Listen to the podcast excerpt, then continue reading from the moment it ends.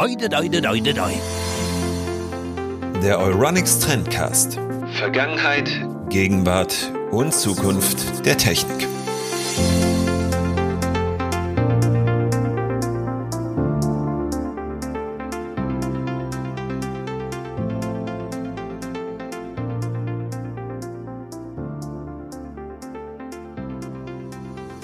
Ja, damit hallo und herzlich willkommen zur ersten Ausgabe des Euronics Trendcast im Jahr 2021. Erst einmal, auch wenn es jetzt etwas spät kommt, euch allen einen guten Start oder hoffentlich hattet ihr schon einen guten Start in das neue Jahr. Wir wollen in dieser ersten Ausgabe dieses Jahres über einige Trends sprechen, die auf der CES vorgestellt wurden und wollen daneben auch noch reden über das erste Produkt-Highlight, nämlich das Samsung Galaxy S21. Und an meiner Seite darf ich äh, und an meiner Seite darf ich begrüßen unseren Chefredakteur Jürgen. Hallo Jürgen. Hallo Daniel und auch dir nochmal ein frohes neues Jahr. Wobei wir uns ja schon äh, gesprochen haben, ein paar Mal. Wir, wir haben uns seitdem tatsächlich schon ein paar Mal gesprochen, aber es ist ja hier auch eine schöne Kulisse. Ne? Man kann so tun, als ob man sich das erste Mal seitdem wieder spricht. Und es war, weiß ich nicht, es war ein komisches Silvester. Das möchte ich jetzt hier auch noch drei Wochen danach sagen. Ich ja. weiß nicht, wann du ins Bett gegangen bist. Ich bin das erste Mal in meinem Leben, seit ich mich daran erinnern kann, vor 0 Uhr ins Bett gegangen. Vor zwölf. Ja, ich wollte einfach bloß, dass es vorbei ist. Echt jetzt? Du hast das gar nicht mitbekommen. Okay. Hm. Es hat ja auch nicht wirklich geknallt. Also so ein paar einzelne verirrte Böller knallten mal kurz in der Nachbarschaft und dann war auch wieder ruhig. Ich glaube, mit, mit so ein bisschen in sich gehen und alles Piano erst einmal wieder anrollen lassen, gucken, wie entwickelt sich 2021, ist die richtige Strategie nach den zurückliegenden Monaten. Ja, wie war es denn bei dir in Bonn? Ja, in Bonn war Böllerverbot auch. Natürlich, klar, Mitternacht haben trotzdem alle ihre alten Reserven äh, nochmal ausgepackt und so ein bisschen was geböllert. Aber es war deutlich ruhiger als in den Jahren zuvor. Ähm, und ich habe kurz auf meinem Balkon gestanden und ähm, rausgeguckt. Ähm, da war das Ganze auch schnell ähm, ja wieder vorbei und dann bin ich auch um ein Uhr schlafen gegangen. Also Silvester kann mich, ich kann mich fast kaum noch dran erinnern. Das war so das unspektakulärste Silvester jedenfalls seit seit Menschengedenken.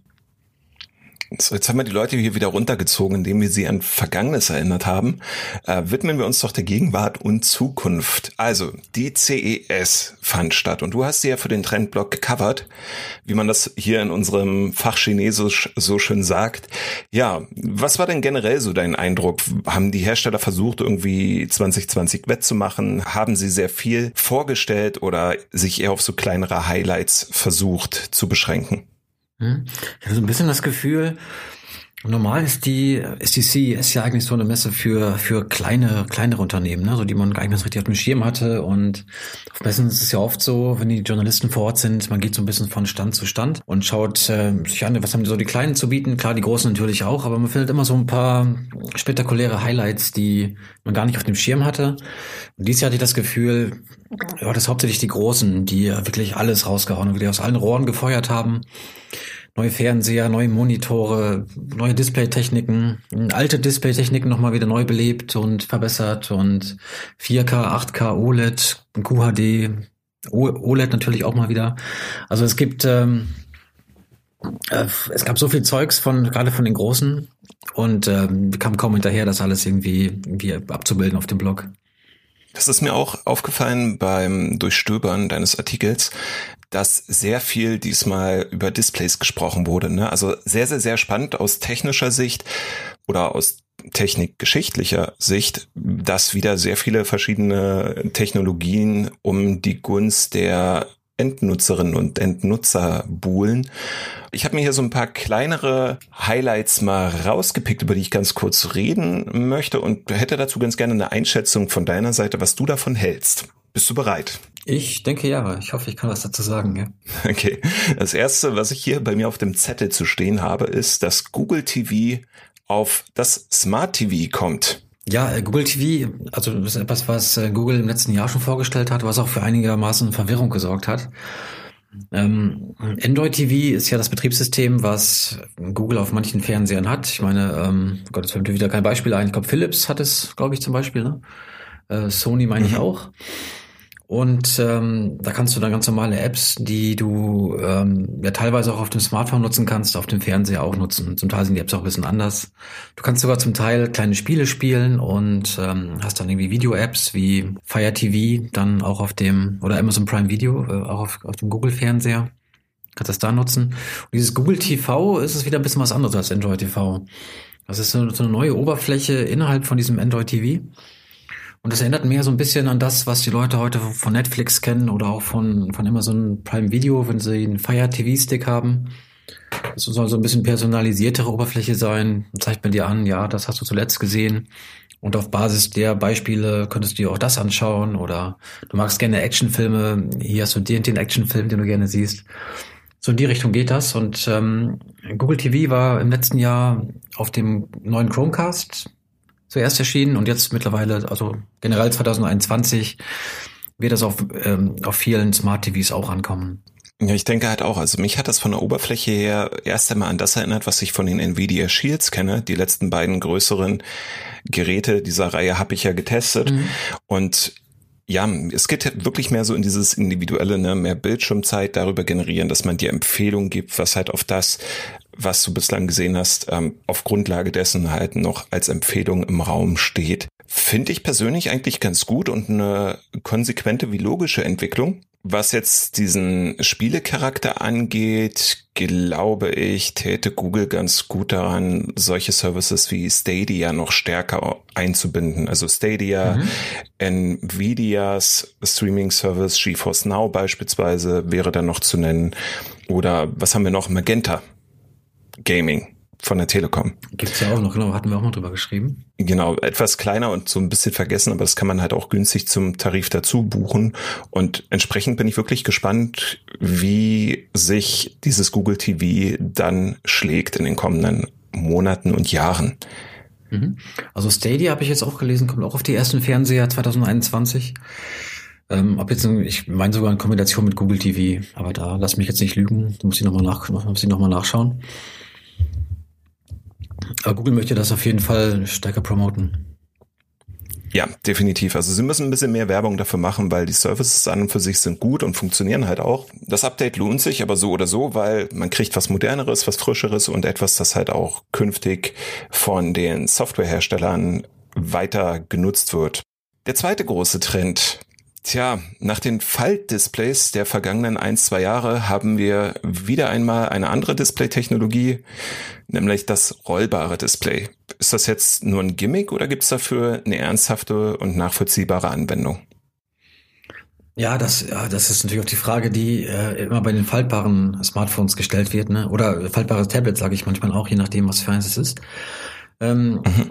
Als ich ähm, letztes Jahr mein erstes faltbares Tablet, das Samsung Galaxy, oh Gott, wie, oh, das bin ich lüge mal den Namen, ich finde den Namen so schwierig zu merken, äh, Galaxy Z Fold 2 5G hieß es, glaube ich.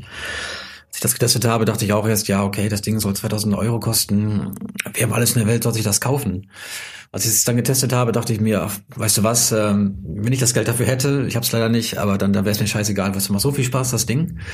Und das ist gerade für Leute, glaube ich, sehr gut, die jeden Tag, denke ich mal, ähm, Bahn fahren oder längeren Weg zur Arbeit haben. Äh, du kannst ja das ganz normal als Smartphone benutzen, dann zusammengefaltet in deine Jackentasche stecken. Oder wenn du willst, klappst du es halt auf und hast dann ein großes Display. Ne, ohne dass du irgendwie ein Tablet mitschleppen musst. Und das finde ich das Praktische daran. Du kannst dann jederzeit da deine Bücher lesen, deine Spiele spielen oder auch deine Nachrichten lesen und hast ein gutes, großes Display dabei ohne dass du, ja, also ein Tablet ist ja normalerweise größer, also ohne dass du sowas mitschleppen musst. Fand ich sehr schön. Und ähm, ja, jetzt mit den rollbaren Smartphones kommen jetzt praktisch nochmal ähm, so eine Erweiterung des Ganzen. Ich gehe auch davon aus, dass wir nach den faltbaren und den rollbaren Smartphones dieses Jahr vielleicht noch eine andere Kategorie sehen werden keine Ahnung, was das jetzt genau werden kann, aber die Hersteller sind da doch momentan sehr erfinderisch und das finde ich eigentlich ganz schön. Ich bin auch gespannt, wo das letztendlich mit eingesetzt wird. Ich kann mir das dann immer sehr gut in Museen vorstellen oder irgendwelchen anderen Besucherattraktionen vor allen Dingen. Beim Endkunden, glaube ich, kommt das jetzt nicht so schnell an. Sind ja bislang auch bloß Prototypen, die gezeigt wurden, aber beim Endkunden haben wir dann vielleicht eine erste Generation wie bei den Galaxy-Geräten, die faltbar waren die dann noch so ein paar kleinere Macken haben, die man dann mit der zweiten Generation aussortiert. Aber ja, eine spannende Entwicklung ist was anderes, aber es stellt sich dann eben immer die Frage, inwieweit ist das jetzt wirklich sinnvoll und bietet das einen Mehrwert? Ne? Weil so ein Gimmick ist, ist mal ganz nett. Komfort ist natürlich da, ne? Du hast irgendwie so, also gerade bei den rollbaren, wo man jetzt die ersten Demo-Videos gesehen hat, äh, du nimmst das so als Smartphone in die Hand, so als handliches Smartphone. Also sofern man bei aktuellen Smartphones auch von handlich sprechen kann. Die werden ja immer größer. Und ähm, kannst da das Ganze dann halt noch ein bisschen weiter, weiter aufziehen und hast dann praktisch dein Smartphone zum Tablet gemacht. Fand ich eigentlich von der Idee gar nicht so schlecht, zumal ähm, bei den Prototypen, die man da gesehen hat, war anders als bei den faltbaren Smartphones da irgendwie keine Falts mehr zu sehen. Und äh, das macht das Ganze noch ein bisschen attraktiver. Brauchen, weiß ich jetzt nicht, aber ganz, ganz schön zu haben, ne, wenn man dann, wenn man es dann, wenn man es dann erstmal hat. Definitiv. Das andere, was ich hier bei mir jetzt in den Notizen zu stehen habe und wo mir praktische Anwendungen einfallen würden, wir haben die ersten 5G-Notebooks. Also wieder einmal eine Kategorie von vermutlich Arbeitslaptops, die ich unterwegs nutzen kann, indem ich mich halt mobil ins Internet einwähle, wie mit jedem Smartphone auch. Klar, ich kann mhm. mein Smartphone als Hotspot benutzen und von jedem Punkt auf diesem Planeten, sofern da irgendwo ein bisschen Empfang ist, ähm, von jedem dieser Punkte auf unserem Planeten halt ins Netz gehen. Aber die 5G-Notebooks, das ist halt echt der Hammer, oder? Dass du halt in Echtzeit alles Mögliche streamen und auf den Bildschirm bringen kannst, mit deinen Kollegen Videokonferenzen machen, ohne dass es jetzt eine größere Latenz gibt. Boah, mhm. könntest du dir vorstellen, dann nur noch mobil und auf Achse zu arbeiten? Naja, äh, ich glaube, wenn man das wirklich äh, wollen würde oder gewollt hätte, hätte man das ja auch schon in den letzten Jahren können. Nicht mit 5G, aber mit 4G. Ich behaupte sogar, ähm, bevor man wirklich den, den Geschwindigkeitszuwachs von 5G wirklich merkt, bis das wirklich bei den Endkunden ankommt, das dauert noch ein Weilchen.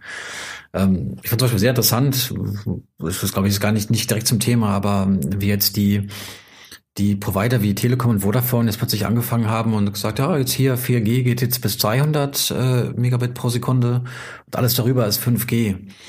Da habe ich kurz gestutzt und gedacht, hm, war nicht 4G eigentlich und die ganzen, was es noch gab, 4,5G und 4G Plus nicht schon viel, viel schneller als das eigentlich? Es gab doch irgendwie schon mal irgendwie so Gigabit ähm, LTE und das ist alles jetzt irgendwie plötzlich wieder mh, verschwindet gerade so ein bisschen wieder in der in der in der Schublade nach dem Motto 5G ist jetzt das schnelle und 4G hat gefälligst nicht mehr schnell zu sein. Genau, ähm, auf die Problematik sind wir auch auf dem Trendblock eingegangen bei dem 5G-Test, der in Dresden zumindest noch nicht so funktionierte.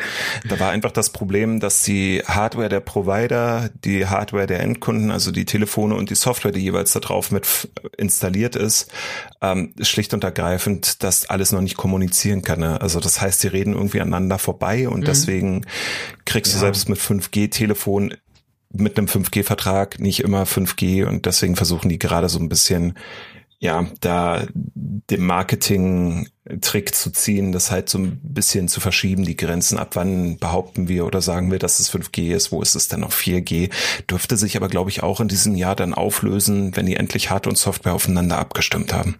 Ich denke mal auch, ne? Ja, klar, du hast, du hast das äh, Ganze mit dem ZTE-Gerät ähm, erlebt, ne? Eins der ersten 5G-Phones, die man hier äh, äh, kaufen konnte. Genau, wir haben das mit drei Telefonen gehabt, mit dem Galaxy S20 Ultra G5, was für ein Name. Dann mit dem neuen Moto G G5 von Motorola, das auch immer noch hier bei mir ist, um dann später nochmal zu gucken, hey, haben sie das dann endlich mal ausgerollt? Und dann für einige Wochen war auch das ZTE in der 5G-Variante ähm, hier als Testgerät bei mir. Und ja, hat halt auch noch nicht funktioniert und die Telekom selbst hat halt gesagt, nee, an uns sollte es eigentlich nicht liegen oder nicht primär. Und irgendwann hatte sich dann mal Motorola eingeschaltet und deren PR-Agentur hat gesagt, passt auf, auch wenn das so ein bisschen unterm Radar fliegt, es scheint ein Abstimmungsproblem, insbesondere in Deutschland zu sein, weil es gibt sogenannte Ankerbänder und wenn ihr mhm. danach mal googelt, da erklärt sich die ganze Problematik auch. Ja, da kann ich auch noch eine kleine Anekdote habe ich da auch noch zu. Ich kann ähm zum Beispiel, ich habe mit dem, mit dem neuen iPhone, iPhone 12 Mini und iPhone 12 Pro Max ähm, jeweils vor, vor dem Telekom Hauptgebäude gestanden in Bonn. Mhm. Und äh, hat dann 5G-Vertrag von der Telekom, hatte alles auf 5G eingeschaltet und hatte nur 4G. Denn ähm, es fehlt ja das richtige Band hier in Bonn. Genau. Bei meiner Schwester in Meppen auf dem Land äh, stehe ich vor dem Haus und plötzlich, oh, 5G, ohne irgendwas gemacht zu haben weil da, da irgendwie ein anderes Frequenzband aktiv war und äh, ja, so kann es irgendwie zehn Leuten gehen. Also gerade in den Städten, habe ich mir sagen lassen, gibt es oft noch nicht alle, ähm, alle 5G, sind noch nicht alle 5G-Bänder verfügbar. Und da hängt es genau, wie du vorhin auch schon meintest, auch von dem jeweiligen Smartphone ab, ne? ob das das richtige, ob, ob, ähm, ob das alle 5G-Bänder unterstützt. Genau, also wir werden dieses Jahr da noch eine Entwicklung erleben und was mich nur erstaunte, war schon im vergangenen Jahr, dass man dieses 5G im Gegensatz zu älteren Mobilfunkrevolutionen, möchte, möchte ich das jetzt mal nennen, schon begonnen hat, ja, im Niedrigpreissegment zu fischen. Ne? Also mhm. ich habe halt direkt einen Prepaid-Vertrag bekommen für die Telekom und konnte das halt da drinnen nutzen. Und das war echt wunderbar ähm, zu wissen, dass man jetzt nicht versucht, möglichst exklusiv diese Technologie erst einmal in den Markt einzuführen, sondern 3G abschaltet. Auch darüber haben wir bereits einen Beitrag gebracht. 4G und 2G noch belässt. Auf 2G laufen halt die normalen Telefongespräche und dann 5G als Option hinzubucht und halt verfügbar macht. Ergibt ja auch Sinn, ne, bei den ganzen Milliarden, die sie da investiert haben. Und vielleicht, wenn die 5G-Notebooks denn diese Bänder unterstützen, könnte uns von dieser Kategorie aus tatsächlich die Revolution mal auf eine positive Art und Weise überraschen. Ja, ich finde es da vor allem schön, dass ähm, bei den 5G-Notebooks dass, dass man aber überhaupt mal unterwegs ins Internet kann, ohne irgendwie so einen blöden äh, Surfstick da irgendwie dran machen zu müssen. Ich meine, klar, es gab schon 4G-Notebooks, aber erinnerst du dich irgendwie persönlich an irgendeins? Ich weiß nicht, ich hatte da vielleicht mal zwei, drei von gesehen in all den Jahren. Das war so eine, so eine Randerscheinung, ne? Und dass man jetzt irgendwie, ähm, auch durch die anderen Prozessoren, das ist, glaube ich, gerade, geht gerade gut in Verbindung mit den Snapdragon-Prozessoren, aber auch nicht nur, dass man da jetzt die ersten 5G-Notebooks hat, so ein bisschen auch das Marketing da mitnutzt, um endlich mal, ja, Notebooks mobilfunkfähig äh, zu machen, was in meinen Augen schon längst hätte passieren müssen. Das finde ich eine sehr schöne Entwicklung. Da freue ich mich auch drauf. Ob das jetzt 5G ist oder ob nicht auch 4G gereicht hat, ist mir im Grunde egal. Hauptsache, ich kann damit unterwegs ähm, auch mal ganz einfach ins mobile Internet gehen. Ohne dass du dein Handy dann erst zum Hotspot umfunktionieren musst. Ja. Richtig, genau. Womit wir dann auch schon direkt in das nächste Thema hineingleiten, ähm, den letzten größeren Stichpunkt hier drauf, bevor wir uns dann dem S21 nochmal en Detail widmen, und zwar die Smartphone-Trends des Jahres 2021. Also mein persönliches Gefühl war, in den vergangenen Jahren, Displays mussten größer und knalliger werden, mehr Kameras, mehr Megapixel, mehr Leistung unter der Haube. Wie schaut's denn 2021 mit den Vorstellungen nach der CES 21 aus.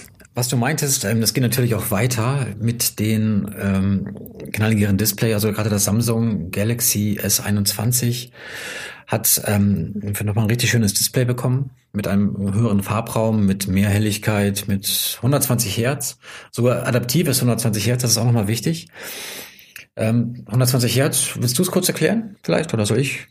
Was ist daran, was daran das, das Gute? Das Gute daran ist, dass man eben keine Schlieren beim Scrollen hat. Also es wirkt alles weicher, es wird ähm, schneller aktualisiert und es ist augenschonender. Ne? Also es gibt mhm. ja einmal die FPS, das sind die Bilder pro Sekunde, wie viele Bilder werden in der Sekunde rausgerechnet. Und Herz gibt an, wie oft in der Sekunde kann ein Bild weitergereicht werden. Das verhindert sogenanntes Ghosting. Das heißt, wenn ich irgendwo schnell durchscrolle, dass ich dann noch ja so Schlieren oder Geisterkonturen habe von Bildern, die eigentlich gar nicht mehr angezeigt werden sollten. Und was den meisten nicht bewusst auffällt, es vermindert eben das Flackern. Und das heißt also, so ein Display ist erheblich augenschonender. Mhm. Genau, und ähm, das kommt dadurch, dass man praktisch, also normale Smartphones haben 60 Hertz, äh, neue, also moderne Geräte haben teilweise 90 Hertz oder auch 120 Hertz, dass dann einfach, dass praktisch mehr Bilder siehst, ne, pro, pro Sekunde. Genau. Und äh, was wiederum den Nachteil hat, wenn du wirklich ganz Zeit 120 Hertz äh, pro Sekunde bekommst, dann geht der Akku äh, ziemlich schnell leer. Deswegen hat äh, sich Samsung was einfallen lassen fürs Galaxy S21 und zwar ist das adaptives 120 Hertz.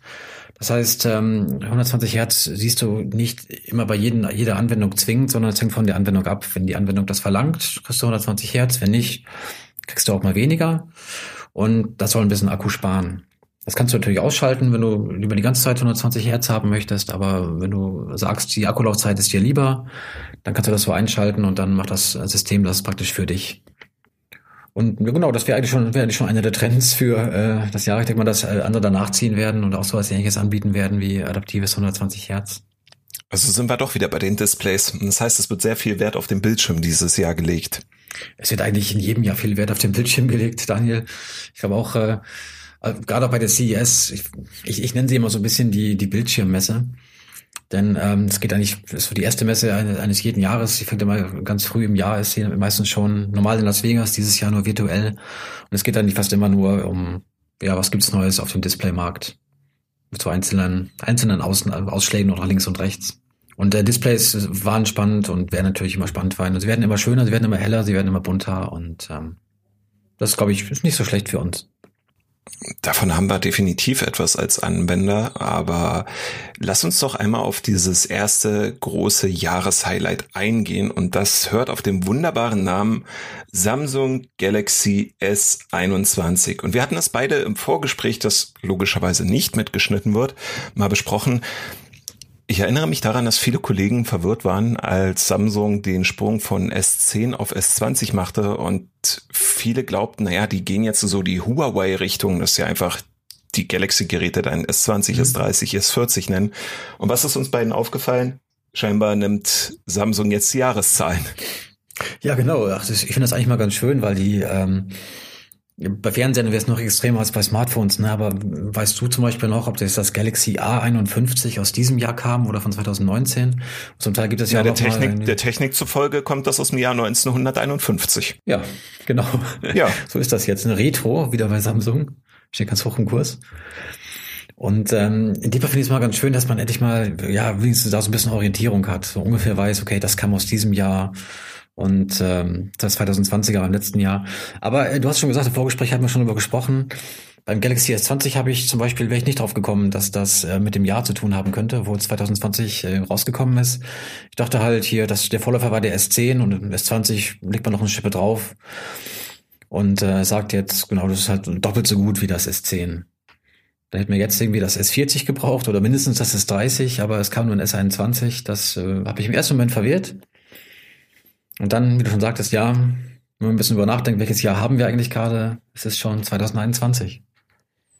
Ja gut, also wenn sie jetzt gesagt hätten, von S10 zu S20 verdoppelt sich das einfach, ist doppelt so gut, dann wäre das ja halt auch ein bisschen plump, sag ich mal, vom Marketing her. Aber das ist auch ein ganz wichtiger Punkt, weil natürlich, das ist so immer die Speerspitze der Samsung-Telefone, die Galaxy S-Reihe da mal ganz direkt gefragt, für wen lohnt es sich denn dieses S21? Also es, es lohnt sich für die, die große Freude an, an dem Samsung-Ökosystem haben.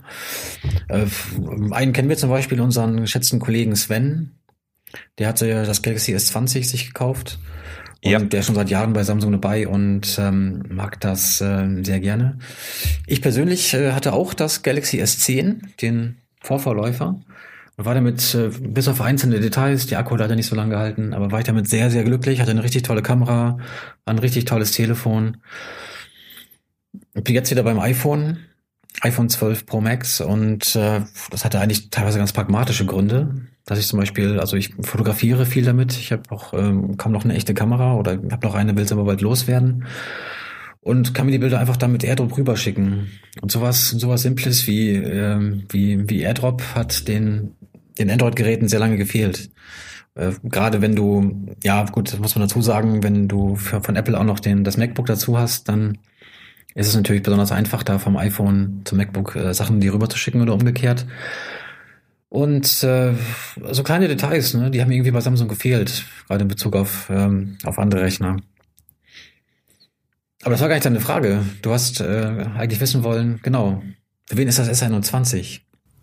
Genau, weil auch da möchte ich jetzt mal auf die vergangenen Jahre eingehen. Da hast du ja immer so diesen Fokus, was mir immer im Gedächtnis geblieben ist von diesen ganzen opulenten Pressekonferenzen und Präsentationen der Geräte, war dann, wie toll die Fotos sind, die ich mit dem jeweiligen Gerät machen kann. Und ich erinnere mich auch an die Aussage zum S20, was wir dann auch auf dem Trendblog mal getestet haben dass ich mit der Periskopkamera beispielsweise hundertfachaufnahmen machen kann, also echte Zoomaufnahmen, die qualitativ auch mit einer Spiegelreflexkamera mithalten können sollen. Was nicht der Fall war, liegt ganz einfach an der Physik Schnappschussqualität ja, aber ansonsten hat es seinen Grund, warum es ja immer noch diese speziellen Kameras gibt.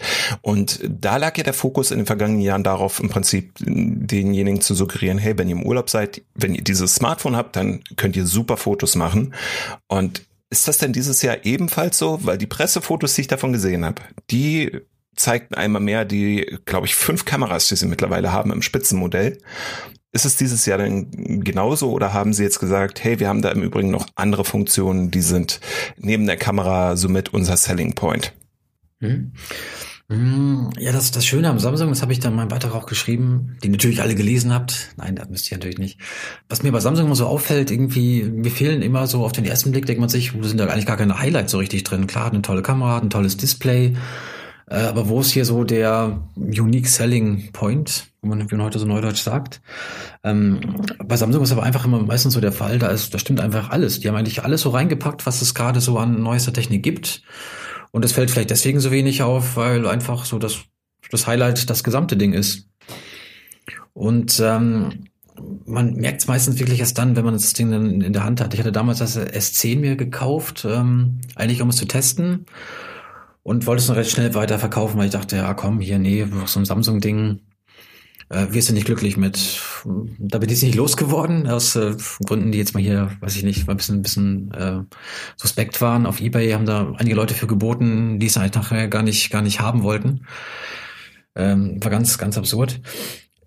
Jedenfalls, äh, dann danach bin ich, äh, also wollte ich in Urlaub fahren und äh, habe überlegt, hier was nehme ich mit, hier meine meine Kamera oder das Samsung. Ja, nee, komm, nimmst du das Samsung mal mit. Und habe da richtig, richtig tolle äh, Urlaubsbilder mitgeschossen. Also das wäre schon mal genau, was du vorhin meintest. Ähm, Fahre ich in Urlaub und äh, es geht mir nicht unbedingt um, um Ästhetik, sondern nur um schöne Urlaubsbilder. Da reicht mir mittlerweile eine gute Smartphone-Kamera.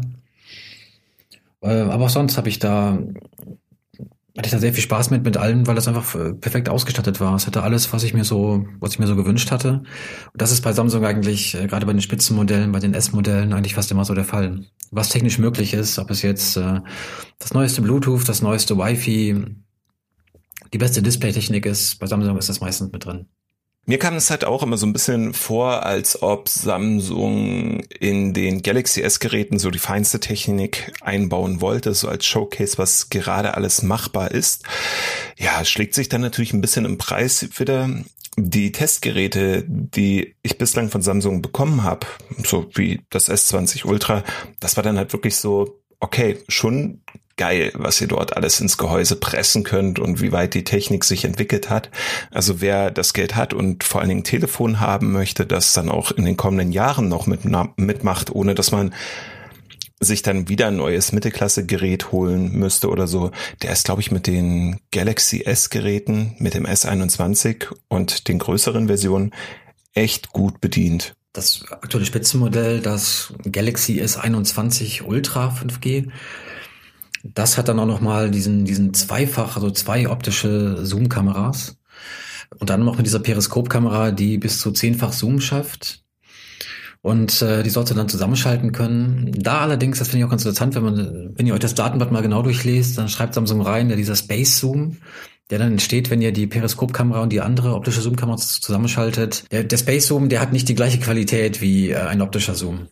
Das heißt, da kommt dann noch schon wieder ein bisschen Digitalzoom mit rein und äh, Samsung schreibt dann auch selbst rein, der ist nicht so gut. Also was wir eigentlich alle ja schon gedacht haben, also 30-fach Zoom, 100-fach Zoom bei Smartphone-Kameras, der kann nicht so gut sein wie das echte Bild, auch wenn du da künstliche Intelligenz und alles Mögliche noch drüber laufen lässt. Und ähm, das sagt Samsung mittlerweile auch selbst, ganz offen. Aber ähm, genau, diese zehnfach optischer Zoom, das ist doch schon mal, ähm, würde ich sagen, ist schon mal was, ne? Der, der Sensor, der dabei ist, ist relativ klein, aber du kannst echt zehnfach ranzoomen. Das, meine ich, gab es in einem Smartphone-Kamera bisher, wenn dann nur ganz selten, aber noch nicht besonders oft. Ja, was dann auch interessant ist bei diesen Sensoren, die Samsung verbaut, finden wir ja später auch noch in vielen anderen Geräten. Bin mal gespannt, ob Apple irgendwann von Sony weggeht und wieder zu Samsung ähm, tendiert, um deren Sensoren einfach einzusetzen. Ja, aber wir werden das halt in ganz, ganz, ganz vielen verschiedenen Telefonen auch sehen und dann je nachdem, wie die Software darauf angepasst ist, kriegen wir halt echt wahnsinnig gute Schnappschüsse damit raus. Definitiv. Ähm, ich bin ein bisschen ein Spezialfall. Ähm, ich sage schon lange, ich fotografiere am liebsten mittlerweile mit der Smartphone-Kamera und ich für die Zwecke, die ich meistens brauche, 95 Prozent der Zeit brauche ich keine, keine echte Kamera mehr. Deswegen verkaufe ich jetzt auch meine letzte Kamera. Das ist nicht zwingend äh, jetzt für immer. Also es kann auch sein, dass ich mir wieder eine hole, wenn mich eine richtig überzeugt. Aber im Moment für, für, für die Einsatzzwecke, die ich habe, reicht mir die Smartphone-Kamera. Und äh, mit je mehr Leuten ich spreche, viele sagen mir meist auch so hinter, hinter vorgehaltener Hand genau dasselbe. Ne? Also was soll ich mich da jetzt irgendwie, wenn ich, gerade wenn ich im Urlaub bin, mit so einer schweren Kamera abschleppen? Da reicht mir das Smartphone. Besonders interessant, auch wenn es dann äh, so eine Dreifachkamera hat mit, mit Möglichkeit auch noch Ultraweitwinkel zu machen. Das kann ganz spannend sein, bei, wenn ihr in Straßenschluchten seid und direkt vor einem hohen Gebäude steht und das Gebäude nicht ganz drauf bekommt. Oder aber auch immer ganz gerne mit, äh, mit optischem Zoom, der in diesem Jahr auch vielleicht nochmal äh, deutlich wichtiger werden wird. Genau, da lassen wir uns überraschen. Hoffentlich haben wir bald ein Hands-on und dann auch nochmal Praxiseindrücke von dir oder einem anderen Trendblog-Redakteur, je nachdem. Das war unser erster kleiner Trendcast im Jahr 2021. Jürgen, zum Abschluss, weil wir, ja. wir wollen ja auch mal ein bisschen was von dir persönlich erfahren. Gottes Willen. Ja, ja, kommt, kommt jetzt die Hammerfrage. Was waren denn deine guten Vorsätze? Vor ein paar Tagen war im Übrigen dieser Jahrestag, in dem man sagt, ja, da werden die meisten Vorsätze denn eh fallen gelassen. Das ist, glaube ich, der 17. Januar oder ein bisschen davor. Aber okay. was, was war dann bis zum 17. Januar so dein Neujahrsvorsatz, den du gerne durchgezogen hättest oder immer noch durchziehen willst? Ganz ehrlich, ich habe in meinem Privatblog sogar mal drüber ge geschrieben vor ein paar Tagen und ich weiß es schon gar nicht mehr. Äh, das ist entweder ein schlechtes Zeichen, nach dem Motto, ich, ich habe es vergessen, oder ich habe es irgendwie schon verinnerlicht und es deswegen vergessen können. Ähm, eine Sache, die mir gerade wieder einfällt, wenn ich drüber nachdenke, ist, ähm, ich wollte bei mir zu Hause irgendwie ausmisten. Wirklich, ähm, das mache ich schon seit Jahren. Ich schmeiß hier alles raus, was ich nicht wirklich brauche. Minimalismus sagen die einen, sage ich mittlerweile vielleicht auch. Also wo andere Leute sagen, ich brauche fünf Kameras und drei Fahrräder, wenn das jeweils mein Hobby ist, würde ich sagen, nee, ich brauche nur eins, beziehungsweise jetzt, genau, fotografieren ist mein Hobby, aber ich brauche gar keine Kamera mehr, sondern nur noch ähm, mein Smartphone in die Richtung soll es gehen und das, das ist ganz schön aufwendig, wenn man das durch alle Lebensbereiche äh, zieht und äh, es geht schon seit einigen Jahren so und in diesem Jahr würde ich gerne damit fertig werden. Wozu auch gehört, äh, alle meine alten Bilder nochmal durchzugehen, alle alten Dateien, alle Aufzeichnungen, alle Fotos, die ich jemals gemacht habe, alle Sachen, die in meinen Schubladen so rumfliegen. Das ist eine ganze Menge Arbeit. Wer das mal gemacht hat, der, der weiß das vielleicht. Was ist denn dein guter Vorsatz? Mein guter Vorsatz, ich muss mehrere Schreibprojekte beenden und ja, möchte, nachdem 2020 für mich so ein bisschen verkorkst war, weil vorbelastet gesundheitlich, ne, und dann nimmt man das dann natürlich alles ein bisschen ernster. Ähm, ich möchte einfach ein paar Kreativprojekte dieses Jahr endlich abschließen. Deine Doktorarbeit. Und ansonsten, Danke, Jürgen. Ja, meine Doktorarbeit, an der ich seit mittlerweile fünf Jahren schreibe, aber es befindet sich auf der Zielgeraden. Es müssen halt bloß die Archive dann mal wieder öffnen, damit ich dann die letzten Quellen recherchieren kann dafür. Aber nee, es gibt halt noch ein größeres Buchprojekt, über das ich dann so am Rande innerhalb eines Trendblog-Beitrages auch berichten werde. Und es gehört halt auch somit zu meinen Vorsätzen. Ich habe mich dieses Jahr, also bis zu diesem Jahr, noch sehr sklavisch an Adobe-Programme gehangen. Ne? Also habe die Master Collection CS6 gekauft. Ist mhm. eine tolle Programmauswahl, so mit Photoshop, ähm, After Effects ist dabei, Adobe Premiere als Videoschnitt und so weiter. Auch Audition, mit dem wir hier die Podcasts schneiden. Aber in einigen Bereichen ist dieses Programm eben langsam antiquiert und ich möchte mich umschauen und mehr darüber erfahren, wie ich mich eigentlich von Adobe lösen kann und glaube, so ein paar nette Alternativen entdeckt zu haben. Aber die verlangen dann eben, dass man sich damit auseinandersetzt, auch ein bisschen kreativer beschäftigt und das ist so meins. Mich mehr mit Kreativprojekten auseinandersetzen, Doktorarbeit fertig bekommen und mhm. einige der Projekte dann auch endlich zu einem Ende führen, so dass ich dann Doppelhaken hintermachen kann. Darüber würden wir gerne auch einen Trendbock lesen. Werden wir, werden wir. Ist alles ausgemacht. Haben wir schon so vereinbart. Wird mir ein inneres Blumenpflücken darüber zu berichten. Allen Trendcast-Hörerinnen und Hörern, wie auch den Trendblog-Leserinnen und Lesern an dieser Stelle wirklich nochmal ein gesundes und erfolgreiches 2021. Ja, das ist ja, bunter wird als vergangenes Jahr. Hm. Bleibt gesund und äh, ich hoffe, dass wir bald alle wieder in Urlaub fahren können oder äh, das machen können, zumindest was wir immer gern gemacht haben vor Corona. Genau, und die nächste Folge des Trendcasts lohnt sich dann auch, weil da hört ihr dann jemand Neues, den Frank, der wirklich eine Radiostimme hat von uns. Ja, der macht das Und wirklich gut. Diese Radiostimme, die werden wir dann hier in den Trendcast mal einführen. Über welches Thema wir reden, sei an der Stelle noch nicht verraten, aber wir hören uns kommende Woche wieder. Bis dahin eine gute Zeit und tschüss. Macht's gut. Ciao.